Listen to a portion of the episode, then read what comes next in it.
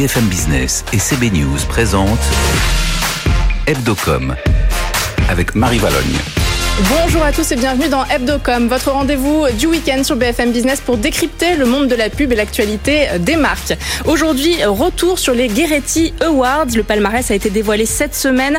À nouveau, les campagnes engagées ont été récompensées. On notera aussi dans cette édition la diversité de la création publicitaire dans le monde. Nous recevons dans un instant Alexandra Evan, la vice-présidente de Publicis Conseil, membre du grand jury des Gueretti Awards. Charlotte Bricard nous ouvrira l'appétit. Notre chroniqueuse nous parlera de Quick dans son édito, une marque qui ne veut pas se faire manger pour ses 50 ans. Et puis zoom sur le roi sandwich de l'humour. Burger King dévoile une nouvelle publicité décalée avec Fred Testo. La dérision est-elle la recette du succès en communication? Nous poserons la question à Alexandre Simon, directeur marketing de Burger King France. Voilà le programme. On commence cette émission comme d'habitude avec les news. BFM Business, Hebdocom, les news. Et comme tous les week-ends, j'accueille avec grand plaisir le rédacteur en chef de CB News, Frédéric Roy. Bonjour Frédéric. Bonjour Marie. Et cette semaine, nous allons faire le tour de l'actu avec Rebecca Blanc-Lelouch de la rédaction de BFM Business. Bonjour Rebecca. Bonjour Marie. On commence Rebecca avec cette info de l'ACC suite à la démission de Laurent Habib visé par des témoignages de harcèlement relayés sur le compte Instagram Balance ton agency. Eh bien, l'association des agences conseils en communication vient de nommer une présidence par intérim. Oui, ce sont donc Bertie Toledano, la présidente de BETC, et David Leclabar, président de l'agence Australie, qui reprennent la tête de l'association par intérim. Selon le communiqué, ils s'occuperont de porter les engagements et les nouveaux projets de l'ACC. Les deux nouveaux dirigeants soulignent que l'association se veut avant tout être une force de progrès, aussi bien sur la question du harcèlement que sur celle des égalités hommes-femmes ou de la diversité. Et Frédéric, comment peut-on analyser cette réaction de la part de la ACC bon, Probablement comme la meilleure qu'ils pouvaient avoir. Ils étaient un peu dans un corner parce que leur président a dû euh, démissionner euh, un peu poussé par, euh, par les accusations portées sur les réseaux sociaux. Ensuite, la ACC, c'est un syndicat patronal. C'est le syndicat qui représente les agences de, publicité. Il y a une crise dans ce secteur. Euh, nommer une présidence bicéphale et euh, euh, paritaire est plutôt la meilleure chose. Euh, ce sont des jeunes, plutôt jeunes dirigeants. Donc euh, maintenant, évidemment, c'est l'épreuve des faits qui dira si c'est vraiment une bonne décision. On suivra ça. Rebecca, on passe à votre coup de cœur de la semaine. C'est la campagne de Linked Out qui lance sa deuxième promotion de personnes en précarité. Ils sont 80. Racontez-nous. Oui, alors pour ceux qui connaissent pas, Linked c'est un réseau social. C'est une sorte de, LinkedIn pour les personnes qui n'ont pas de réseau, pour les personnes qui sont en, situation de grande précarité et qui cherchent du travail. La plateforme met en ligne les CV et les compétences des candidats pour qu'ils soient ensuite possible pour n'importe quel internaute de pour n'importe quel internaute pardon de partager leur profil. Et cette année, l'association Entourage avec TW à Paris a créé un spot vidéo qui a pour but de nous inciter à repartager les profils de cette deuxième promo sur nos réseaux professionnels et pour augmenter la visibilité, donc les opportunités d'emploi. Et puis la bonne nouvelle pour LinkedOut, c'est le voilier qui participera à la Coupe mythique du Vendée Globe qui portera le nom et les couleurs du site pour encore plus de visibilité. Départ de la course donc le 8 novembre. On passe à une campagne de sensibilisation poignante dévoilée cette semaine, celle de l'agence de la biomédecine qui interpelle les Français sur le don d'organes. Rebecca. Oui, c'est un court-métrage assez choc réalisé par Thomas Caillé avec DDB Paris qui met en scène la mort d'un enfant et surtout le moment assez terrible où, où, on l'annonce aux parents, où le personnel hospitalier l'annonce aux parents. Et sur les images, il y a une voix off qui nous explique qu'il y a eu un, que s'il y avait eu un donneur, il aurait pu bah, rester en vie. On écoute. Oui, on peut ne pas se résigner et faire en sorte que finalement, ce ne soit pas la mort qui gagne, mais la vie. Et le film se termine en rappelant que l'on est tous donneurs présumés si on le souhaite. Et moi, j'en profite pour rappeler que sur l'application santé de l'iPhone, on peut se déclarer en tant que donneur. Changement de ton, Rebecca, avec la campagne d'affichage d'Hollywood Chewing euh, qui nous rappelle qu'en ce moment, avec le masque, eh bien, notre bouche ne nous aura jamais paru aussi proche de notre nez. C'est vrai qu'au fur et à mesure de la journée, sous notre masque, l'odeur, elle a tendance à s'intensifier un petit peu. Donc la campagne conçue avec l'agence Marcel s'appelle hashtag mâché masqué. Il s'agit de plusieurs affiches au ton humoristique. Par exemple, on pourra lire des phrases comme 16h10, votre masque est un four. Oui, vous avez besoin vous avez bien besoin d'un coup de frais ou encore oui oui c'est bien votre haleine que vous sentez. La campagne d'affichage sera en ligne sur les réseaux sociaux et à la télé jusqu'à décembre. Merci Rebecca Blanc-Lelouch pour ce tour de l'actu. Tout de suite on parle des Gueretti Awards dans Hebdocom. BFM Business, Hebdocom. L'invité. Et notre invité aujourd'hui, c'est Alexandra Evan. Bonjour. Bonjour. Vous êtes vice-présidente de Publicis Conseil. On va revenir avec vous sur les Gueretti Awards puisque vous étiez euh, membre du grand jury. Euh, le palmarès a donc été dévoilé cette semaine. 22 pays ont été primés. Euh, les agences françaises ont remporté 2 gold, 3 silver et 2 bronze. Comment se situe la France dans le classement par rapport aux agences internationales? Elle se situe très bien. Il faut savoir que c'est un classement très inattendu parce que nous voyons des pays émerger à la tête du classement qui n'étaient pas avant aussi représentés. Mais dans ces palmarès, la France se trouve bien et avec des campagnes, ma foi, très intéressantes, très diverses. et voilà. Et parmi les justement, il y a dans les pays qui ont été le plus primés, il y a l'Inde, oui. euh, qui effectivement n'est pas un pays qu'on connaît très bien euh, publicitairement. Qu'est-ce qui, selon vous, a, a fait émerger ce, ce, pays? Bon, je pense que d'une façon générale, en fait, ces palmarès montrent à quel point la diversité est nécessaire et salutaire à des grandes campagnes et à, des, à de la création, de la créativité aujourd'hui. Euh, et l'Inde, en fait, ce qui est super intéressant, c'est qu'il y a plein d'insights culturels qui paraissent spécifiques et qui peuvent devenir universels. Et parfois, on ne les voit pas, tout simplement mm -hmm. parce qu'on ne bagne pas dans la même culture.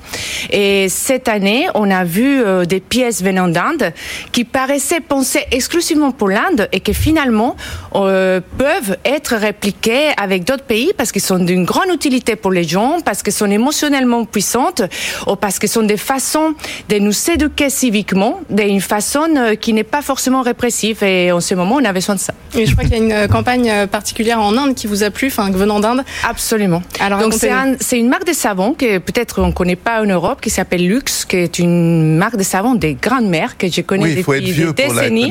mais Marie et en la fait, euh, et en fait, cette marque euh, a eu une idée extrêmement intéressante. En Inde, les femmes, ils sont beaucoup mal à se relationner à leur corps et à leur nudité. Et donc, en fait, ils ont créé une design de savon qui a un, un, une protubérance comme, comme celle qu'on peut ressentir dans son sang quand on a un, un cancer au sein ou quand on a euh, une, en tout cas quelque chose qui Ouais, doit être dépisté. Et en fait, à la base, ça a été conçu justement parce que les femmes ont du mal à s'approprier leur corps, chose qui n'arrive pas euh, nécessairement aux européennes ou aux françaises, et que les moments de la douche, c'est les seuls moments où on touche son corps. N'empêche, cette idée, elle est universelle parce que qu'on soit, qu'on découvre pas son corps euh, avec une, la même fréquence que les Indiennes, les moments de la douche et le fait d'avoir cet objet euh, dans ses mains nous, va nous pousser à toutes, en fait, à, à réfléchir de que c'est un moment dans lequel on peut faire un palpage et, et c'est extrêmement mémotechnique, une idée très puissante, euh, simple et qui a changé en fait la forme même du produit. Du produit, ouais. Drake Oui, oui. Euh, mais justement, alors dans le palmarès, il est très euh, RSE, il est très dans les causes. Euh, c'est quelque chose qu'on voit aussi d'ailleurs euh, d'ailleurs à Cannes. Euh, ça s'est encore renforcé avec la période qu'on vit euh, en ce moment? Moi, je pense qu'en effet, ça s'est, ça s'est renforcé, mais je pense qu'il y a quand même des différences. C'est-à-dire qu'on est plus dans les purposes pour les purposes. On ne change pas juste apporter un grand message. On doit être utile. On doit être vraiment changer des comportements. Donc, on commence à préciser. C'est l'engagement par la preuve aussi, c'est ça Absolument. Et donc, en fait, et ça, ça donne des campagnes beaucoup plus intéressantes que juste des marques en train de dire euh, partagez, ou, ou soyez forts. ou- Et vous c'est pas, à un moment que les consommateurs vont un peu saturer toutes ces campagnes sur l'engagement Ah, mais si elles sont, si elles sont des paroles en l'air et si c'est juste des discours très hauts, mais évidemment, enfin, c'est, une évidence. Mais si c'est quelque chose de concret et utile euh, à la société, ça donne un rôle aux marques. Parce que la réalité, c'est qu'il s'agit d'avoir un rôle. Et, et toutes les marques n'ont pas besoin d'avoir un discours à 10 000 km d'altitude, mais on a toutes les marques ont besoin d'avoir un rôle dans la vie des gens. Et en effet, et différentes marques se relationnent différemment. Et on commence à voir des marques qui ont trouvé un peu euh, la, les, les rôles qu'ils peuvent jouer et la utilité qu'ils peuvent avoir pour les gens. Et le, le, le, le prix, euh, le grand prix, c'est euh, pour, pour, pour l'utilité, c'est quelque chose puisque c'est ce, ce hamburger Burger King qui est pourri et qui montre que par conséquent il n'y a pas de, de conservateur. Quoi. Absolument. C'est, c'est, pour moi, c'est une campagne extraordinaire à plusieurs égards. Les premiers, c'est que c'est une campagne co-créée par quatre agences de deux groupes de communication différents différentes. Et c'est très intéressant de montrer que c'est possible, en fait, de co-créer. La deuxième chose, parce qu'effectivement, euh, on se rend compte de par les réactions et la polémique qu'elle génère, que, que nous-mêmes, en tant qu'humains, on s'était coupé de ce que c'est que la nourriture. Hmm. Donc, en fait, au-delà de la marque, il y a une véritable utilité. Et c'est l'utilité aussi de servir d'éclaireur à la façon comme nous devons approcher des choses qui sont absolument normales et naturelles et que nous ne voyons pas d'une façon naturelle et normale, en tout cas pas nous tous, puisque les opinions étaient divisées, mais cette division d'opinion permet un débat qui est salutaire sur qu'est-ce que c'est que quelque chose qu'on mange. Alors les Awards, c'est un jury 100% féminin. Qu'est-ce que ça change? Alors, euh, je pense que c'est intéressant, surtout, ça change les regards, ça, ça change des, c'est d'abord des professionnels en fait de la communication et de la publicité euh, et qui, qui portent un regard sur des pièces créatives et euh, et ça change surtout, euh, ça envoie un message sur la sur le fait de que la représentativité euh, de la même façon qu'on parlait de la diversité tout à l'heure, mais la diversité est multiple et que la la représentation et la représentativité euh, des professionnels de la publicité et doit être euh, aussi euh, étendue à hum, qui que nous soyons et dans ces cas aux femmes. Donc c'est un, un regard que, que leurs fondateurs ont décidé de porter et qui est assez salutaire en ce moment. Alors oui, justement, en parlant des femmes, le secteur de la pub est confronté justement en ce moment à une libération de la parole des femmes. Le mouvement avait commencé avec MeToo, il se poursuit aujourd'hui avec le compte Instagram Balance ton agency. Quel regard portez-vous sur ce phénomène? Moi, je pense que c'est un phénomène absolument salutaire. Je crois que les leaders d'une nouvelle génération doivent penser à un monde dans lequel les filles qui sont plus jeunes n'aillent plus à vivre des choses qu'on a vécues, garçons ou filles d'ailleurs, euh, dans des façons de travailler, dans des façons de s'exprimer, dans, euh, dans des façons de, de, de s'engager à l'autre. Et surtout, c'est très important que, que les gens qui ont ces pratiques comprennent qu'ils sont plus la place dans la société, que ce soit dans la publicité ou ailleurs, et que ce type de comportement ne sont plus euh, des dans nos sociétés. En l'occurrence, dans la publicité, c'est encore quelque chose euh, qui qui effectivement euh, prégnant aujourd'hui. Euh, les agences disent tous, et d'ailleurs toutes, pardon, et d'ailleurs on, le voit dans ce que vient de d'annoncer la ACC que qu'elles euh, qu'elles se sont engagées euh, à, à mettre fin à ces à ces pratiques et manifestement euh, c'est pas le cas encore. Là, on est encore un peu dans le discours de la preuve, non Enfin? En fait, en réalité, je pense que, en tout cas, les agences que j'ai connues et que j'ai côtoyées en France, elles sont toutes avancées sur le sujet. Et la question, c'est que c'est un chemin qui est long, euh, parce que c'était des pratiques très ancrées. Euh, Il va falloir du temps alors pour que les il mentalités va falloir changent. du temps, mais il va falloir le faire.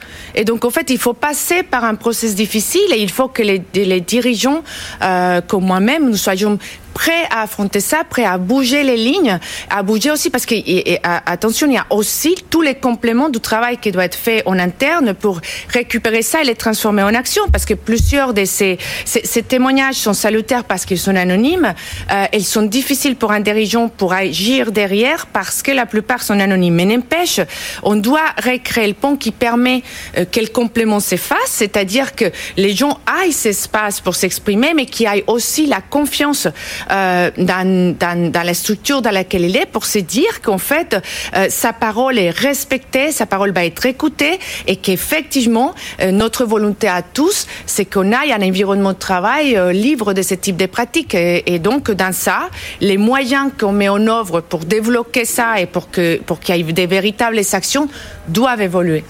Merci Alexandra Evan d'avoir été avec nous. La vice-présidente de Publicis Conseil était aujourd'hui sur notre plateau. BFM Business, Hebdocom, l'édito. Et notre chroniqueuse Charlotte Bricard de la rédaction de CB News nous a rejoint. Bonjour Charlotte. Bonjour Marie.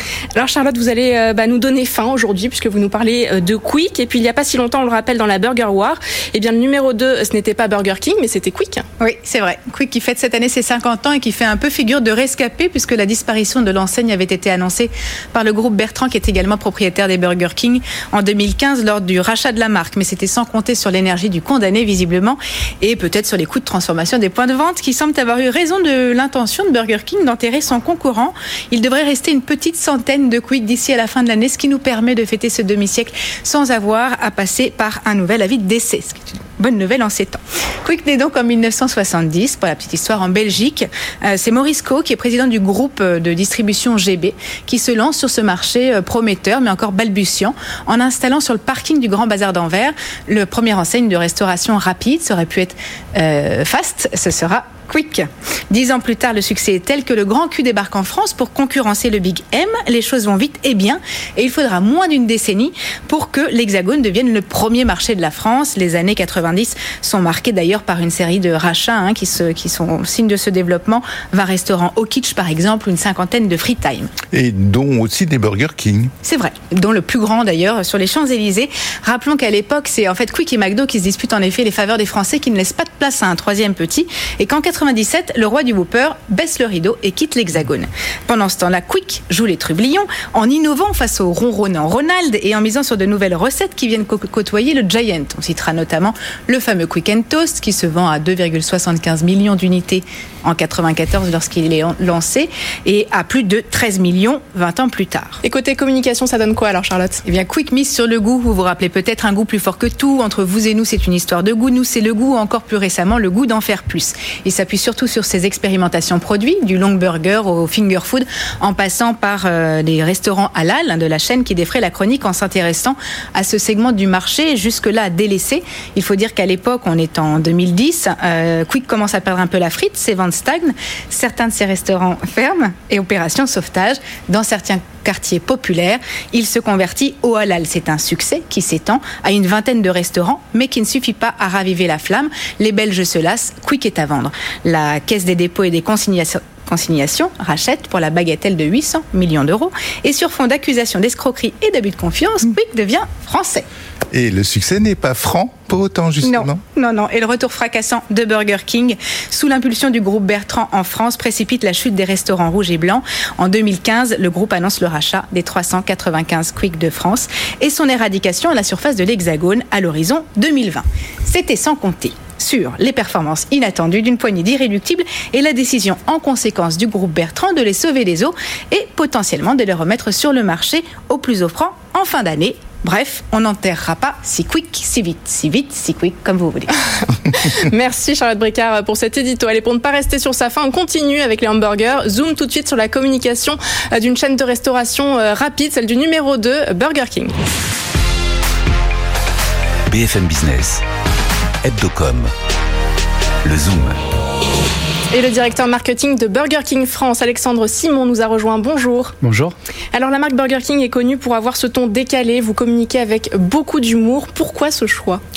Alors je pense que ça fait partie tout simplement de l'ADN de Burger King. Burger King est une marque qui est à la fois créative et également humoristique, non? Et je pense que c'est vraiment lié au, positionnement de la marque, euh, cette promesse de marque qui est sur ce qu'on appelle le plaisir authentique et accessible à tous. Plaisir authentique parce que euh, ben, on l'a vu avant avec la campagne Moldy Whooper et aussi euh, parce que manger un bon burger grillé à la flamme avec des ingrédients frais, la tomate, les oignons découpés en restaurant, c'est bon. Et accessible à tous parce qu'on a 350 restaurants, donc on est accessible quasiment partout en France, euh, et également parce que euh, on est accessible en prix. Un menu Whooper, c'est 7,50 euros, le menu enfant, c'est 4 euros. Donc, en fait, globalement, cette promesse d'accessibilité du plaisir authentique, c'est ce que euh, on veut communiquer dans tous les points de contact. Avec que humour. ce soit avec humour, parce que le plaisir, c'est l'humour, que ce soit dans les restaurants, que ce soit dans la communication. Et souvent, j'aime ce parallèle, c'est que c'est comme dans une société. Euh, dans une société, vous avez des gens qui font un métier très utile, très rationnel, euh, des chercheurs, des médecins, des soignants, on le sait en ce moment. Et de l'autre côté, vous avez euh, des humoristes, des artistes qui font un métier tout aussi important parce qu'en fait, ils, donnent du plaisir aux gens. Et en fait, équilibrer le rationnel et l'émotionnel, c'est ce qu'on veut finalement dans la vie. Et le rôle de Burger King, c'est d'apporter ces petits moments de plaisir. Alors, depuis le, début du mois, pardon, on peut voir sur nos écrans votre deuxième publicité avec Fred Testo, qui a revêtu donc son costume de commandant de bord. On écoute un morceau et puis on en parle juste après. Mesdames et messieurs, c'est à nouveau votre commandant de bord, ladies and gentlemen, Captain speaking again. Nous traversons une nouvelle zone de turbulence. We are COVID turbulencing, but don't panicos, Burger King is protecting. Masque, gants and pchit Woo! Thank you for écouting uh, me, gracias. And see you soon chez Roi Sandwich. Sacré de merde. Alors c'est la première fois que vous faites appel à une personnalité. Pourquoi avoir choisi Fred Testo? Alors déjà, euh, la base, c'est de savoir ce qu'on communique en fait et pourquoi on le communique. Et en fait, quand on a regardé après le confinement quelles étaient les attentes euh, des euh, consommateurs et des concitoyens en général, mais des consommateurs Burger King, nous ont dit il y a trois choses. On a besoin, premièrement, que vous nous rassuriez sur euh, les mesures qui sont mises en place dans les restaurants, parce qu'on a envie de venir consommer chez vous, mais rassurez-nous sur le fait que les mesures sanitaires sont mises en place, dont les équipements de, protection, la distanciation, les nettoyages. Euh, deuxièmement, si on n'a pas envie de venir dans vos salles parce qu'on a toujours peur, rassurez-nous sur les canaux qui sont les canaux existants. Donc on le voit derrière avec le drive, la vente à emporter, euh, euh, le, le, delivery. et c'est des éléments qui sont importants puisqu'il faut savoir que ça représente plus de poids dans les ventes aujourd'hui. Et en fait, la troisième, le troisième élément que nous a donné le consommateur, c'est il nous a dit voilà, j'ai aussi besoin un peu d'amour en ce moment, j'ai besoin d'empathie. Hmm. tout le monde communique d'une manière qui est quand même très rationnelle. Et donc comment vous pouvez vous continuer à faire du Burger King parce que c'est ce que je veux? Et en fait, quand on s'est dit, euh, ben voilà, il faut communiquer des choses qui sont très rationnelles, mais en même temps, euh, comment on peut le faire de manière empathique ben, Naturellement, on est arrivé à cette proposition euh, avec Fred Testo, qui est quand même très original, parce qu'on communique un message très sérieux, mais de manière pas du tout anxiogène. Alors, ce qui est quand même particulier, c'est que euh, moi j'ai l'impression, peut-être que je me trompe, mais que justement cette période dramatique qu'on est en train de, de, traverser, et singulièrement le confinement, euh, j'ai l'impression que Burger King et Bosman, votre agence, parce que j'imagine qu'il y a quand même une complicité euh, assez forte entre les deux, non seulement vous n'êtes pas arrêté, ce qui est assez rare, mais vous êtes déchaîné quand même. Alors peut-être qu'on s'est déchaîné ou qu'on a cette sensation parce que d'autres ont moins fait. Peut-être. Mais ce qui est vrai, c'est que on a fait beaucoup de choses. Par contre, j'insiste, et c'est un point avec Bosman qu'on défend ensemble, c'est qu'on fait des choses qui ont du sens. Hmm. Pendant le confinement, on a, on, a, on a vu des images avant, on a communiqué sur le burger de la quarantaine. Nos restaurants étaient fermés, donc on a donné la possibilité aux, consommateurs de faire les recettes de Burger King chez eux. Euh, à la reprise, on a vu les communications avec Fred Testo qui ont du sens quand on regarde, et toujours dans, cette, dans, ce, dans, cette, dans ce positionnement du plaisir en fait. Euh, et euh, également, on a fait une campagne en septembre qui est une campagne qu'on appelle Burger Mystère, qui est du prix de la promo, mais les gens en ont besoin aussi parce qu'on doit aussi défendre le pouvoir d'achat parce qu'on est une marque accessible. Mais on le fait toujours de manière différente. Donc il y a une logique en fait à chaque fois quand vous sortez une campagne. Il y a toujours du sens. Il y a toujours du sens dans ce que l'on fait. On ne communique pas pour communiquer et on communique toujours en essayant euh, vraiment euh, euh, de trouver ce juste équilibre entre une forme qui est sympathique et puis quelque chose qui fait progresser la marque à chaque fois. Alors vous nous disiez, pardon Frédéric, en préparant cette interview, c'est pas parce que les restos sont fermés que la marque est morte, c'est-à-dire qu'il faut tout le temps rester actif pour exister. Je pense qu'une marque, et souvent on l'oublie quand on fait du marketing, c'est un actif, c'est une personne. On la développe, on, travaille pour qu'elle se, différencie et on peut pas dire si on travaille sur une marque que euh, la marque disparaît quand on ferme nos restaurants. C'est pas vrai. C'est-à-dire que le consommateur, il continue à être engagé avec les marques sur les réseaux sociaux. La marque, elle continue d'exister. Donc on ne peut pas dire, voilà, je ferme mes restos, la marque disparaît, je recommunique. Non, parce qu'une marque, c'est autre chose qu'un business. C'est aussi euh, une relation avec des consommateurs, des relations de confiance. Et je pense qu'en effet, on doit continuer à communiquer de manière juste, bien sûr, en apportant un message. Et nous, encore une fois, pendant le confinement, on a essayé d'avoir un message qui était clair, c'était d'inciter les gens à rester chez eux, qu'on est une marque responsable. Donc, euh, euh, tout ce qui a été fait, on s'est même moqué de nous. À un moment, on a fait un tweet en disant aucune erreur de commande depuis deux mois, puisque c'est souvent ce que nous reprochent euh, les clients. Et à la sortie du confinement aussi, on a eu de l'audace. On a fait des tweets en, disant, mmh. par exemple, à tous nos consommateurs qui veulent revenir chez Burger King mais qui ne veulent pas porter le masque, merci de rester chez vous.